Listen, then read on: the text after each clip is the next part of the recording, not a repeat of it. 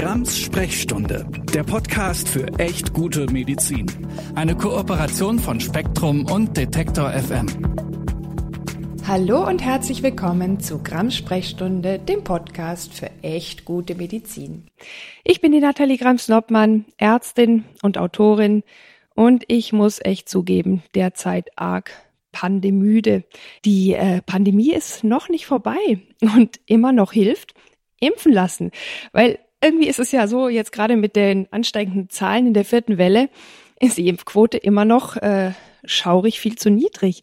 Also ein kleiner Appell hier diesmal am Anfang des Podcasts, Impftermin ausmachen und auch die Grippeschutzimpfung nicht vergessen. Und übrigens diese zwei Wochen Abstand müssen auch nicht mehr sein. Das heißt, man kann im besten Fall oder im praktischsten Fall, sage ich mal, gleich beide Schutzimpfungen zusammen abholen. Aber heute geht's gar nicht ums Impfen. Ich bin sehr froh, dass wir heute einmal äh, nicht über Corona sprechen, äh, sondern über ein ganz anderes Thema. Wobei, ich sag's gleich äh, vorneweg, einmal mehr ist das kein leichtes Thema. Wir sprechen über die ambulante Pflege. Das ist ja so. Manche Menschen brauchen auf Dauer oder vorübergehend pflegerische oder auch hauswirtschaftliche Versorgung zu Hause. Und das ist keine leichte Sache. Und obwohl es echt weit verbreitet ist, ein, wie ich finde, viel zu wenig beachtetes Thema. Und äh, so kam es mir auch bei der Recherche vor.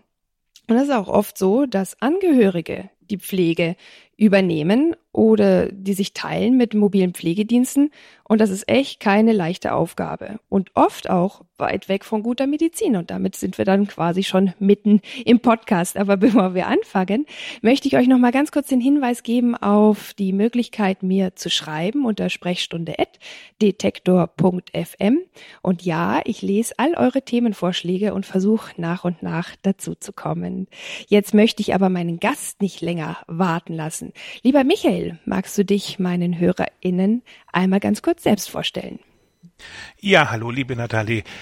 Das mache ich doch gerne. Also mein Name ist Michael Scholz. Der eine oder andere kennt mich vielleicht von meinem Blog Onkel Michaels kleine Welt, in dem ich schon seit sechs Jahren jetzt mittlerweile mich mit medizinischen Themen beschäftige.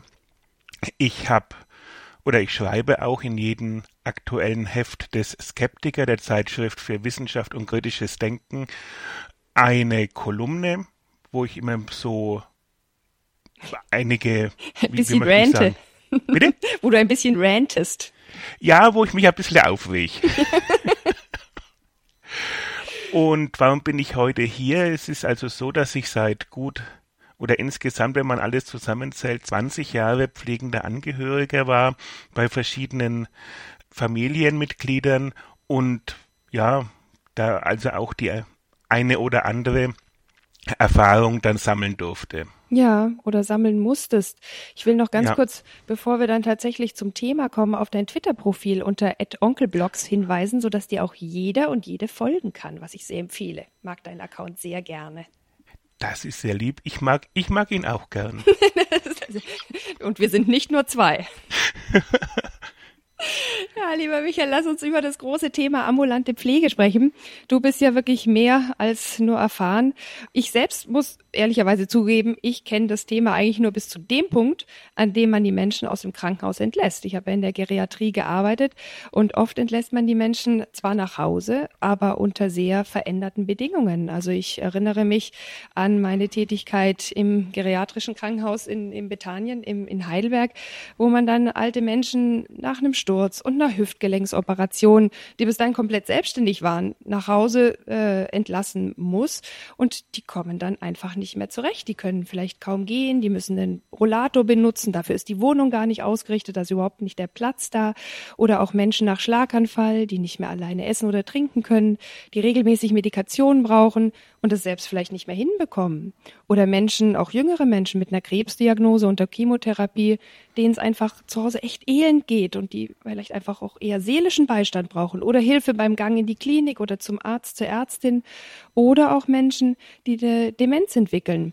Ganz viele sind über kurz oder lang oder auf Dauer oder vorübergehend auf häusliche Pflege angewiesen und wenn es hart auf hart kommt, äh, ja, sind dann die Angehörigen da, weil eben entweder kein Pflegeheim in Frage kommt oder das auch nicht gewünscht ist. Und ja, ich kenne sozusagen diesen Teil nur bis an die Schwelle der, der Klinik.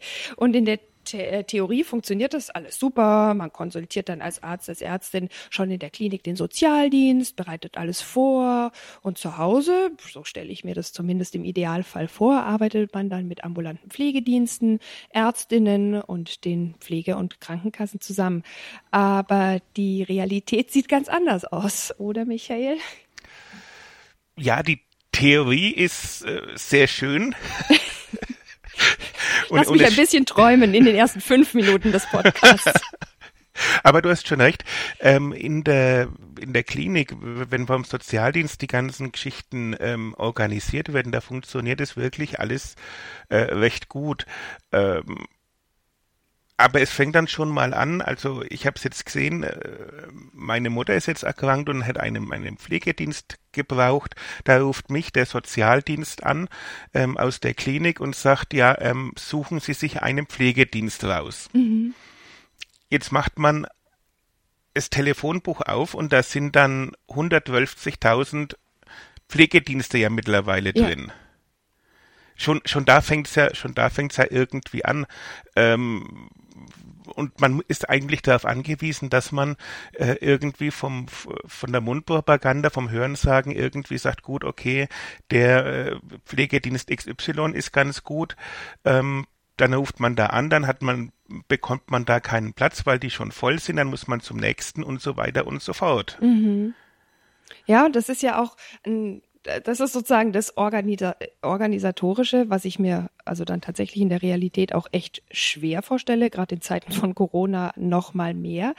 Aber es ist ja eben auch so, dass dem dann so ein ganz großer Phalanx an äh, an Dingen vorangeht oder das hinterherzieht, erstmal muss man ja quasi in eine Pflegestufe oder wie das jetzt neuerdings heißt, ein Pflegegrad eingestuft werden. Und äh, erst dann kann man ja sozusagen sich auch um die Art von Hilfe bemühen oder auch die Hilfsmittel, die es braucht. Und das ist auch gar nicht so leicht. Also ich mach's vielleicht wie so häufig in meinem Podcast so, dass ich äh, das erstmal so ein bisschen grundsätzlich erkläre und dass wir dann tatsächlich an deine Erfahrungen auch gehen, Michael, um, um dann sozusagen den, die Theorie von der Praxis abzugrenzen. Und ähm, ja, ich habe gesagt, äh, neuerdings heißen die Pflegestufe Pflegegrade, so ganz neu ist das jetzt auch nicht mehr. Äh, ich werde einfach älter und das ist schon seit dem 1.1.2017 so. Und diese fünf neuen Pflegegrade ersetzen quasi die drei alten Pflegestufen. Und die gesetzliche Grundlage dafür bildet das zweite Pflegestärkungsgesetz, das PSG 2. Ich zitiere mal da draus. Ich habe ja heute keinen Juristen zur Seite.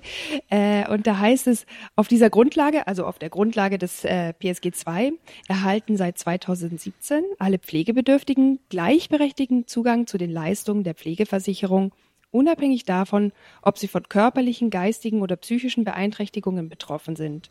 Mit dem neuen Begutachtungsinstrument kann die individuelle Pflege- und Lebenssituation von Menschen, die einen Antrag auf Leistung der Pflegeversicherung gestellt haben, besser erfasst werden. So wird es möglich, Pflegebedürftige individueller zu versorgen und ihre Selbstständigkeit im Alltag nachhaltig zu stärken. Das klingt jetzt wieder, finde ich total toll. Und äh, ich fasse doch ganz kurz einmal zusammen, was sozusagen wichtig ist, um so einen Pflegegrad sozusagen äh, ja zu, zu erhalten oder welche Merkmale da begutachtet werden, damit man einfach vielleicht ein bisschen sich mehr darunter vorstellen kann und dann sprechen wir quasi um, über die praktische Umsetzung. Da geht's also so Sachen darum, so Sachen zu beurteilen, wie, wie mobil ist die Person noch, kann die sich selbstständig noch fortbewegen, wie sieht's mit den kognitiven und kommunikativen Fähigkeiten aus, können die sich zeitlich und örtlich orientieren, können sie für sich selbst Entscheidungen treffen. Da geht's dann natürlich auch um Fragen der rechtlichen Betreuung. Habe ich auch schon einen eigenen Podcast so gemacht, könnt ihr gerne mal reinhören. Es geht aber natürlich auch um ja sozusagen die psychische Gemengelage. Gibt es psychische Probleme, Ängste, begleitende Depressionen und natürlich eine der wichtigsten pflegerischen Fragen, wie selbstständig können sich Begutachtete selbst waschen und pflegen und wie viel Hilfe brauchen sie auch im Umgang mit ihrer Krankheit und den Behandlungen, die dadurch nötig werden. Keine Ahnung, ich sag mal von Verbandswechsel bis Medikamenteneinnahme. Und äh, last but not least geht es ja auch um die Gestaltung des Alltagslebens und der sozialen Kontakte. Also ja, können die Betroffenen überhaupt noch einen Tagesablauf planen und äh, vielleicht auch, keine Ahnung, wie kommen sie zum Arzt, zur Ärztin. Und ähm, man muss also quasi bevor man diese äh, Pflege zu Hause machen kann, einen Antrag auf den Pflegegrad bei seiner Pflegekasse stellen. Allein das kann übrigens schon schwierig sein. Und dann wird es mit einem Prüfverfahren persönlich begutachtet. Und dabei ermitteln diese GutachterInnen des medizinischen Dienst, der früher übrigens mal MDK hieß. Also auch das hat sich verändert. Ich glaube, ich werde wirklich alt. Äh, bei, also bei gesetzlich Versicherten äh, wird dann quasi der Grad der Selbstständigkeit und der Pflegeabhängigkeit äh, ermittelt und letztlich entscheiden die Pflegekassen des Antragstellenden über die ja, wie sag mal, die Eingruppierung oder die Genehmigung des Pflegegrades und, das ist jetzt vielleicht nicht unwichtig, der damit verbundenen Pflegefinanzierung. Also Michael, das war jetzt meine lange Vorrede zur Theorie. Wie hast du genau das, diese Eingruppierung, diesen ganzen, sage ich mal, bürokratischen Hickhack und Klimbim im Alltag erlebt oder vielmehr erlitten? Ja, also ich habe das wie du sagst, erlitten, ja, ist das gute Wort.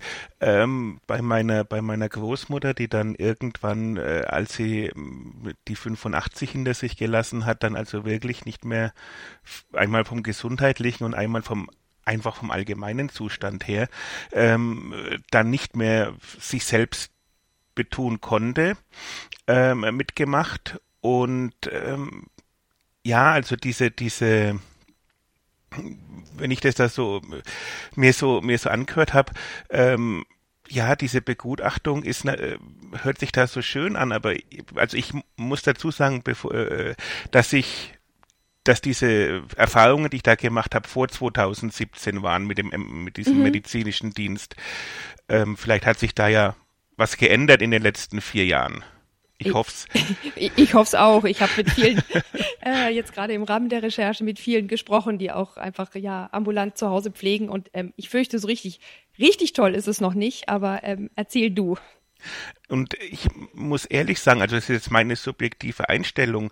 Ähm, ich habe immer, wenn da eine dieser, dieser Mitarbeiterinnen oder Mitarbeiter dann des, des medizinischen Dienstes gekommen sind, habe ich einfach äh, das Gefühl gehabt, schon von, von Anfang an, also schon wenn die zur Tür rein sind, dass die mit äh, so einem irgendwie ja negativen Gefühl kommen, da ist jetzt jemand, der uns ähm, irgendwie, ich sag's mal deutlich, bescheißen will mhm. und den müssen wir jetzt überführen. So habe ich das persönlich immer empfunden, wenn da einer von diesen Herrschaften kam. Ja. Ähm, ich meine, gut, meine, meine Oma war dann äh, Ende, Ende 80, Anfang 90, dass die sich nicht mehr selber betun kann. Und dass das für meine Mutter, die da hauptsächlich jetzt äh, mitgepflegt hat, ähm, zu viel war einfach, äh, das zu schaffen es leuchtet, leuchtet jeden ein, bis auf diesen Herrschaften. Und die haben dann eben sich hingesetzt, haben dann meine Oma gefragt, was sie noch alles machen kann. Mhm. Und die hat natürlich aufgesprochen, ja, sie kann da also alles vom äh, Brötchen schmieren bis zum äh, bis zum Zimmerstreichen, sage ich jetzt ja. mal, kann sie jetzt noch alles selbst. Und dann haben die das auch so ganz normal aufgeschrieben und haben das dann also auch äh, ungeprüft äh, aufgenommen. Mhm. Bis ich dann irgendwann mal eingegrätscht habe und habe gesagt, na dann zeig doch mal, wie du ähm, deinen Tisch deckst oder so. Und dann haben die halt gesehen, dass sie dann noch nicht mal äh, an die Teller gekommen ist mhm. oder irgendwas. Dass es also wirklich nur ähm, ja äh, Aussagen waren. Gut, es ist ja für so einen Menschen dann schwierig, wenn man sein ganzes Leben lang selbstständig für sich äh, gesorgt hat, ähm, dass man dann jetzt sagt, ich kann das nimmer. Ja, also gerade, ich habe ja wirklich auch in der Geriatrie gearbeitet für Hausfrauen, die wirklich da auch quasi ja ihren Lebensinhalt drin hatten und das überhaupt keine Kritik. Das ist eine Lebensleistung und plötzlich ja. soll man das nicht mehr können. Das ist auch einfach peinlich, das zuzugeben. Das bricht einem auch irgendwie so neben all dem, was man mit Krankheit gerade ertragen muss, auch noch so den Stolz. Und insofern, ja, ja. ja ist das wirklich schon die erste Hürde, überhaupt zuzugeben, was man nicht mehr kann. Und das wurde dann einfach dieses, dieses nicht eingestehen wollen, wurde dann einfach als bare Münze genommen und dann, wenn ich da jetzt nicht eingequetscht hätte, mhm. hätten die dann gesagt, ja gut, sie kann ja noch alles, dann was wollen wir denn hier überhaupt? Genau, Pflegegrad äh, minus eins. Richtig, richtig. Aber dass sie sich im Endeffekt noch nicht mal selber waschen konnte jeden Früh, ähm, das hat man nicht gesehen, das hat man, das sieht man im Alltag dann. Und ich meine, ähm, da waren ja auch dann noch die die Pflegerinnen äh, vom Pflegedienst damals schon mit dabei. Den haben wir dann auf, haben wir dann selbst schon im Vorfeld äh, geholt gehabt. Und ähm, die haben dann auch gesagt, sie kann das nicht mehr. Sie sagt es jetzt zwar, aber sie kann es definitiv nicht mehr. Mhm. Und es wurde dann einfach ja hin, zwar gehört, aber irgendwie ja, dass das irgendwie was weiß ich, eine Aussage ist, um jetzt diesen unbedingt diesen Pflegegrad zu bekommen. Ja, also das habe ich eben auch oft erlebt, auch schon im Krankenhaus, dass da wirklich solche Widerstände überwunden werden müssen. Man muss das quasi wirklich äh, ja rein begründen und auf den Webseiten von den Pflegediensten und so MDK und so steht es immer so alles wie toll, dass dann auch individuell, ich habe ja auch gerade aus dem Gesetz vorgelesen, das gemacht wird und auch wie wertschätzend und die Würde des Menschen und so weiter. Ähm, ganz toll auf dem Papier oder auf der Webseite. In der Realität habe ich das auch schon im Krankenhaus oft anders erlebt und höre das natürlich auch von Angehörigen in meinem Umfeld, die zu Hause pflegen, dass das echt wirklich wie immer ist wie ja, man ist vor Gericht und man muss sich jetzt rechtfertigen ja, ja. und man kriegt eigentlich keine Unterstützung, sondern immer nur Widerstände und so ein Misstrauen. So, mhm. aha, wo lügen sie uns denn schon wieder an? Und ich meine, gerade wenn man es dann vielleicht auch mit dementen Angehörigen zu tun haben, die alles Mögliche erzählen, und das ist überhaupt auch kein Vorwurf, aber dann wird es wirklich schwierig, weil man dann quasi als der Pflegende oder die Pflegende quasi zwischen allen Stühlen steht und eigentlich so in diesem Alltag, der ja eh auch schon anstrengend genug ist, keine Unterstützung bekommt. Und ich frage mich, oder ich frage dich, weil du hast es erlebt und du weißt es, ähm, geht es leicht, wenn man dann zum Beispiel den Pflegegrad erhöhen möchte oder eben auch muss? Oder wenn man ein neues Hilfsmittel ich sag mal, einen Rollator oder auch einfach ein höhenverstellbares Bett oder sowas braucht, kriegt man dann da Unterstützung? Dann geht der Kampf weiter. Sagen wir es mal so. Nee, also gerade was jetzt die, die Versorgung mit äh, solchen Sachen wie, wie ähm, Hilfsmitteln, äh, Infusionsständer, Rollatoren oder sowas äh, angeht. Das ist also bei unseren Krankenkassen sowas von bürokratisch ge gelöst, möchte ich sagen. Also ich habe es damals gesehen, also meine Oma ist dann irgendwann gestürzt und ähm, hat dann einen äh, Rollator gebraucht, der für die Wohnung geeignet war. Mhm. Und ähm, bis wir den gehabt haben, also das war wirklich, das war wirklich eine, eine bürokratische, ja, das hat mich an Franz Kafka erinnert. Mhm. Das ist also wirklich, äh, äh, man, man, man spricht mit, mit zwei Menschen bei der Krankenkasse und hat vier verschiedene Aussagen. Zum Beispiel. Ja. Ähm, gut, ich verstehe, dass jetzt die Krankenkassen mit den Geldern wirtschaftlich umgehen ähm, möchten, die sie, die sie ähm, übertragen bekommen, ja. aber einfach jetzt, äh, äh, dass es dann fünf Euro billiger wird, einen, wie es jetzt bei uns war, einen, einen Pflege, einen, einen äh, Versorger für diese Hilfsmittel zu haben, der irgendwo bei Bonn saß mhm. und äh, über eine Woche gebraucht hat, bis sie diesen Rollator zu uns bekommen haben, weil das ja durch die halbe Republik einfach ist. Ja. Ähm, hieß einfach, in dieser einen Woche war dann die, äh, meine Oma dann nicht mobil, die konnte nur im Bett, die konnte sich äh, noch nicht mal, die konnte noch nicht mal zur Toilette. Mhm.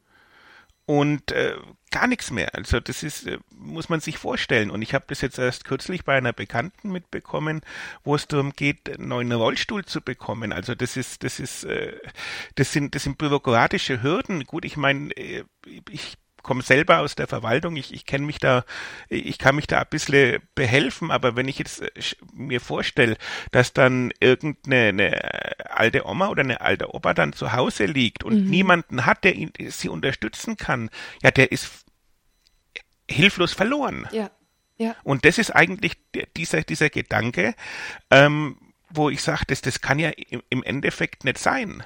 Ja, und ich denke mir halt, wenn die sozusagen, wenn du jetzt sagst, du hast deine Großmutter gepflegt, ja, dann sind die eigenen Eltern ja oft auch auch schon alt und auch nicht mehr so fit und so kraftvoll und vielleicht auch selbst auch schon mit einer Krankheit äh, geschlagen. Das heißt, das ist dann auch wirklich gar nicht so leicht innerhalb der Familie jemanden zu finden, der das überhaupt übernehmen und auch verfolgen kann. Und auf der anderen Seite habe ich eben oft auch gehört, dann quasi so eine bürokratische äh, Geschlossenheit, eine, eine Kasse oder eine Pflegeversicherung oder wie auch immer.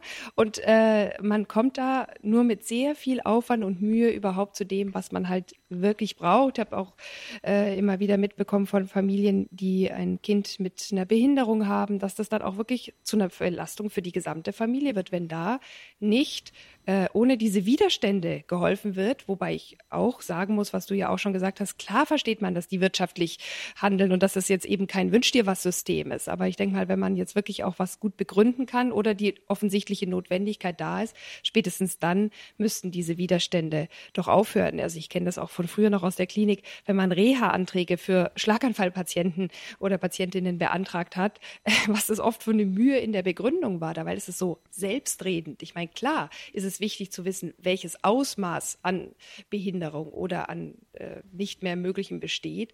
Aber da ist, glaube ich, oft auch der Widerstand größer, als die Tatsachen das eigentlich erlauben würden.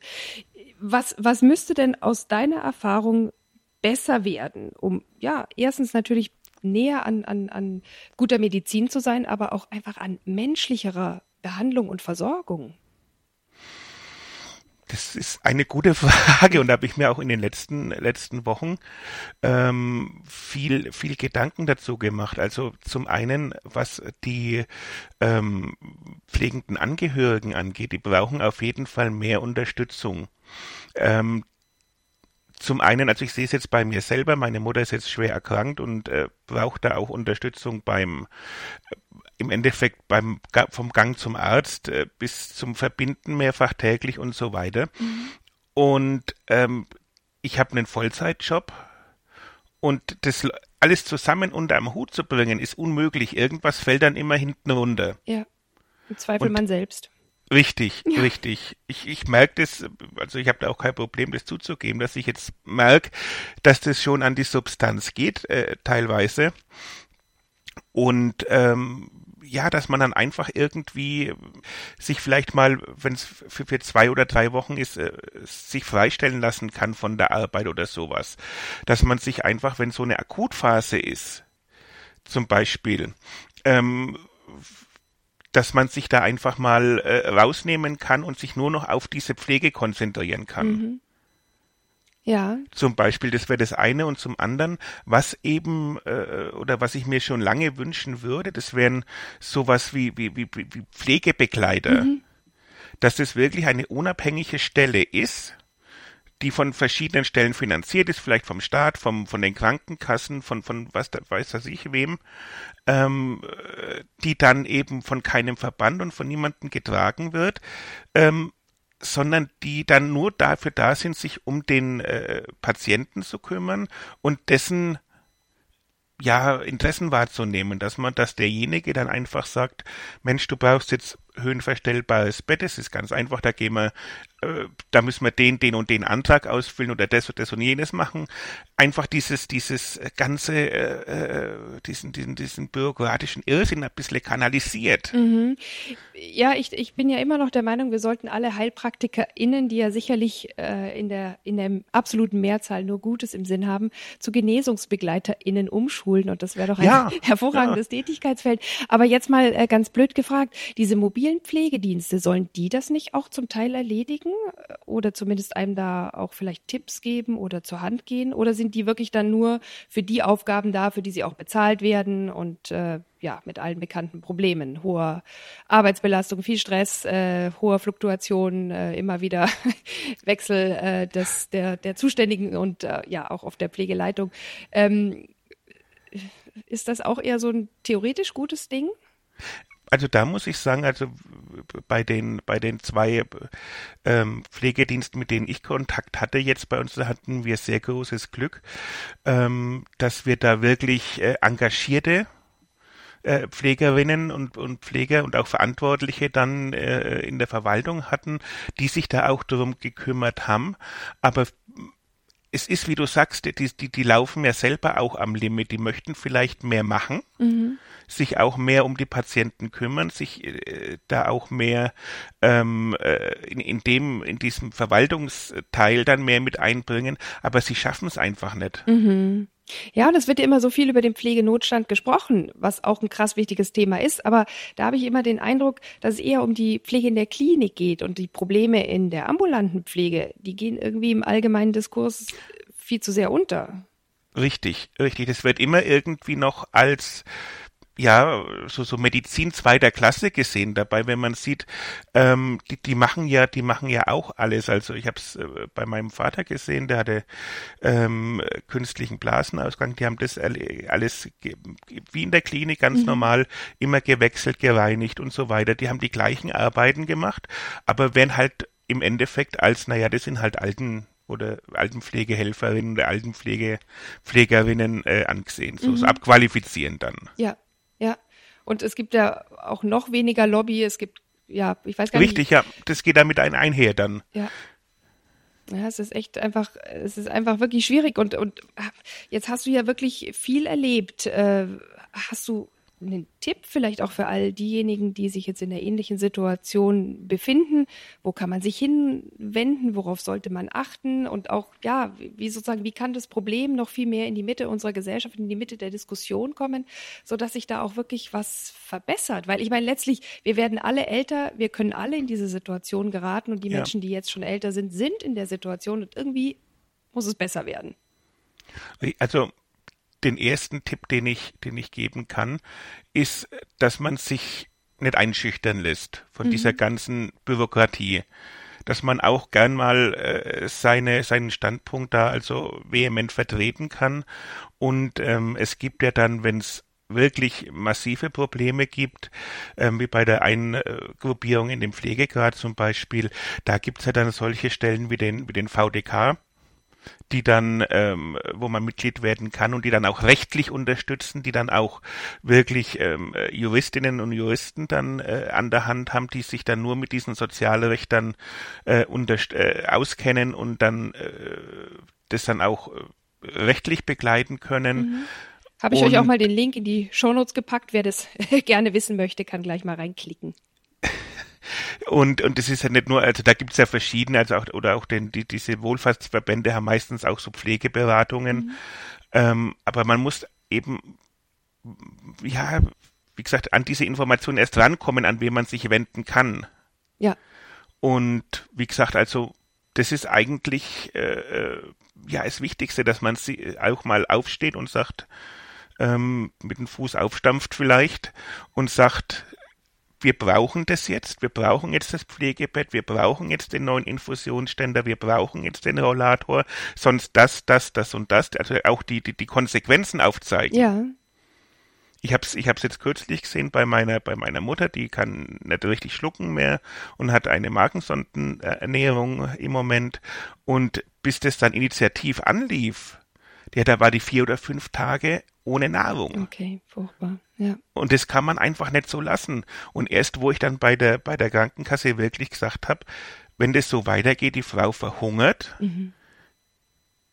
Und dann ist es, hat es erst funktioniert. Ja.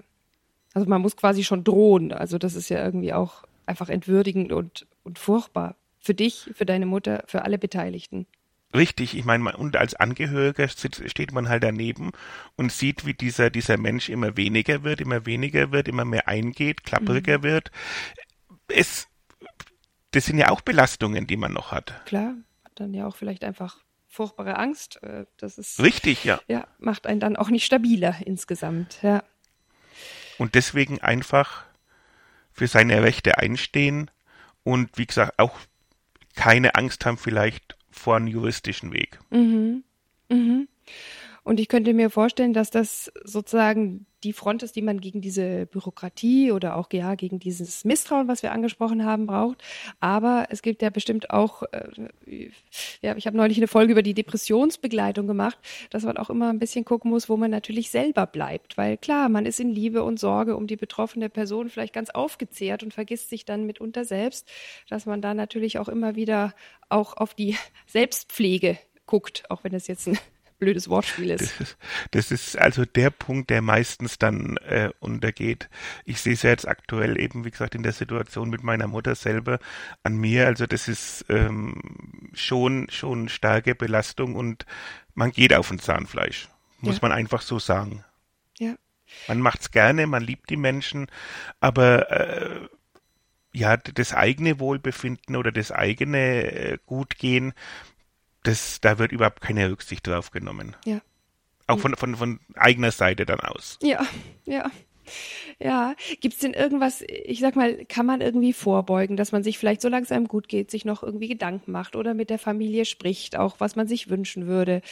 Habt ihr das in der Familie gemacht? Oder, ich meine, man spricht immer nicht so gerne über Zeiten, wo es nicht so gut geht, aber könnte helfen. Ja, wir haben das gemacht. Also wir haben auch Vorsorgevollmachten habe ich von meinen Eltern damals bekommen oder von meinen, meinen Großeltern dann, dass ich für sie alles regeln konnte. Ähm, und ähm, die konnte ich dann jeweils vorlegen. Ähm, es war jetzt also so, um da nochmal so eine kleine Anekdote beizusehen, mhm. äh, anzufügen, wie jetzt mit dieser Nahrung für meine Mutter. Ich habe also vom, vom Arzt die Verordnung bekommen und habe bei der, bei der Krankenkasse angerufen und den hatte ich eben diese Vorsorgevollmacht noch nicht geschickt, weil das alles ein bisschen überraschend kam. Ja. Und ähm, da sagte die Dame doch tatsächlich zu mir, also ich wollte jetzt nur als Information haben, ich habe jetzt hier diese Verordnung, wo bekomme ich jetzt dieses, äh, diese Nahrung und den Infusionsständer und das ganze äh, Geraffel dann her? Ja. So, das war die, mehr wollte ich gar nicht wissen. Mhm. Und die sagte mir tatsächlich, das darf ich Ihnen nicht sagen, solange keine Auskunftsvollmacht von Ihrer Mutter vorliegt. Okay. Also schon eine alleine, alleine Adressliste wurde nicht rausgegeben die, wenn gesagt hätten, wenn rufen Sie die Firma XY an, das ist unser Vertragshändler oder die Firma Z, Z1 oder was, ja. ähm, die drei haben Sie zur Auswahl, suchen Sie sich einen raus, rufen Sie an und die regeln dann alles. Ähm, noch nicht mal die Info habe ich bekommen. Mhm. Und da muss ich sagen, wenn dann die, der Bürokratismus, in dem Fall der Datenschutz, über den Belangen der Menschen steht, dann läuft irgendwas komplett falsch bei uns im System. Ja. Das fürchte ich auch, aber ja, auch bei Corona scheitert ja vieles am Datenschutz. Ich will das auch überhaupt nicht äh, wegreden. Klar ist Datenschutz wichtig, ohne Zweifel. Aber wenn dann tatsächlich, äh, ich sag mal hier, im schlimmsten Fall Menschenwürde oder auch Menschenleben bedroht sind durch diesen, wie du es gesagt hast, Bürokratismus, ist das halt einfach auch keine Art. Aber man kann dem vielleicht ein bisschen äh, begegnen, wenn man im Vorhinein eben gerade für solche Dinge sorgt. Für eine äh, Vorsorgevollmacht und all diese Dinge habe ich auch eine Podcast-Folge zu gemacht. Müsst ihr einfach mal ein bisschen in den alten Folgen kramen. Äh, da wird auch, auch äh, erklärt, wo man diese Infos findet und wie man vielleicht auch gerade mit Angehörigen da mal im Vorfeld drüber sprechen könnte es ist natürlich nie ein, ein leichtes Thema, sowas dann anzusprechen. Ja. Aber ab einem gewissen Alter muss man einfach den, den Tatsachen ins Auge sehen, dass dann irgendwelche Erkrankungen kommen können und ähm, dass das dann einfach auch für den, für den Angehörigen dann eine Absicherung ist. Ja. Ja, und besser man macht sozusagen, solange alles gut ist, weil da kann man auch viel besser und im Guten drüber reden, wenn dann erstmal die Krankheit da ist oder auch die Klinikeinweisung da ist und dann alles hoppla hopp geben muss, ist es halt schwierig, das auch noch reinquetschen zu müssen. Richtig, ja. Manchmal geht's nicht anders. Aber ähm, nach all dem, was du jetzt an, an häuslicher Pflegeerfahrung ähm, gemacht hast, gibt's irgendwas, was du dir wünschen wirst oder wo du denkst, ach, das wird einfach nicht gesehen, das, das muss sich ändern? Ja gut, ich sehe es jetzt natürlich aus der Sicht des, des äh, pflegenden Angehörigen. Ähm, und äh, da muss, was auf jeden Fall gesehen werden muss, äh, oder auch von der Politik vielleicht eher gesehen werden sollte, ist, was da für, für Leistungen dann dahinter stecken. Ich meine, wenn man sieht, äh, wie viele Menschen in Deutschland ihre Angehörigen pflegen, ob das Kinder sind, ob das Eltern, Großeltern sind, die gepflegt werden, mhm. ähm, dass da einfach nicht nur in den Sonntagsreden dann ähm, der Dank ausgeschüttet wird, sondern dass es dann der Dank vielleicht so aussieht, dass man es denen ein bisschen leichter macht, einfach mal. Ja. Ja, nicht nur klatschen auf dem Balkon, sondern. Richtig, richtig. tatsächlich und, mal eine Auszeit auf dem Balkon für die äh, Pflegenden. Und vor allem, dass man eben auch in diesem, äh, unter diesem Stichwort des Pflegenotstandes dann äh, aus, no, Moment, des Pflegenotstandes dann auch, ähm, wie gesagt, diese ambulanten Pflegedienste ähm, nicht vergisst. Ja. Dass man da eben auch hinschaut. Wir müssen ja sagen, jetzt mit Long Covid zum Beispiel haben wir ja dann kommen ja sicherlich auch wieder äh, Menschen auf uns zu, die eben sich dann nicht mehr selber betreuen können. Ja. Die dann da auch Unterstützung brauchen. Ja. Und es wird nicht, es wird nicht weniger. Ja. Auf jeden Fall. Und ich, ich wünschte, wir hätten noch mehr Zeit, um über dieses Thema zu sprechen, weil ich auch sehe, wie, wie viele das letztlich betrifft oder dass es einen natürlich auch immer über kurz oder lang selbst betreffen kann. Aber wir sind leider schon am Ende unserer Zeit angekommen. Lieber Michael, ich bedanke mich ganz herzlich bei dir, dass du die Erfahrung mit uns geteilt hast und auch ein paar Tipps gegeben hast, wo man sich zumindest ähm, nicht ins Boxhorn jagen sollte, wenn man sich dafür entscheidet, Angehörige äh, zu Hause zu pflegen. Ich hoffe natürlich, dass das jetzt gerade auch mit unserer ja angehenden neuen Bundesregierung auch in der Politik Gehör findet, weil ich denke auch, das ist einfach so ein vergessenes und trauriges Thema, das irgendwie viel zu wenig Beachtung gefunden hat in der Vergangenheit. Und äh, ja, nicht zuletzt dafür ist dieser Podcast ja auch da, zu sagen, hey, Moment, wo kann Medizin oder hier in dem Fall natürlich die medizinische Versorgung auch von äh, zu Pflegenden besser werden. Und ich hoffe, dass äh, da tatsächlich auch politisch die Rahmenbedingungen äh, verbessert werden in der neuen Regierung. Ja, das ist jetzt natürlich kein sehr hm, konkretes Fazit, aber vielleicht haben wir ein bisschen auf die Problematik zumindest aufmerksam machen können. Das ist auch schon mal viel wert. Ja, danke dir, Michael. Und wir hören uns alle hier in zwei Wochen Gerne. wieder bei Grams Sprechstunde, dem Podcast für echt gute Medizin. Tschüss. Tschüss. Grams Sprechstunde, der Podcast für echt gute Medizin. Eine Kooperation von Spektrum und Detektor FM.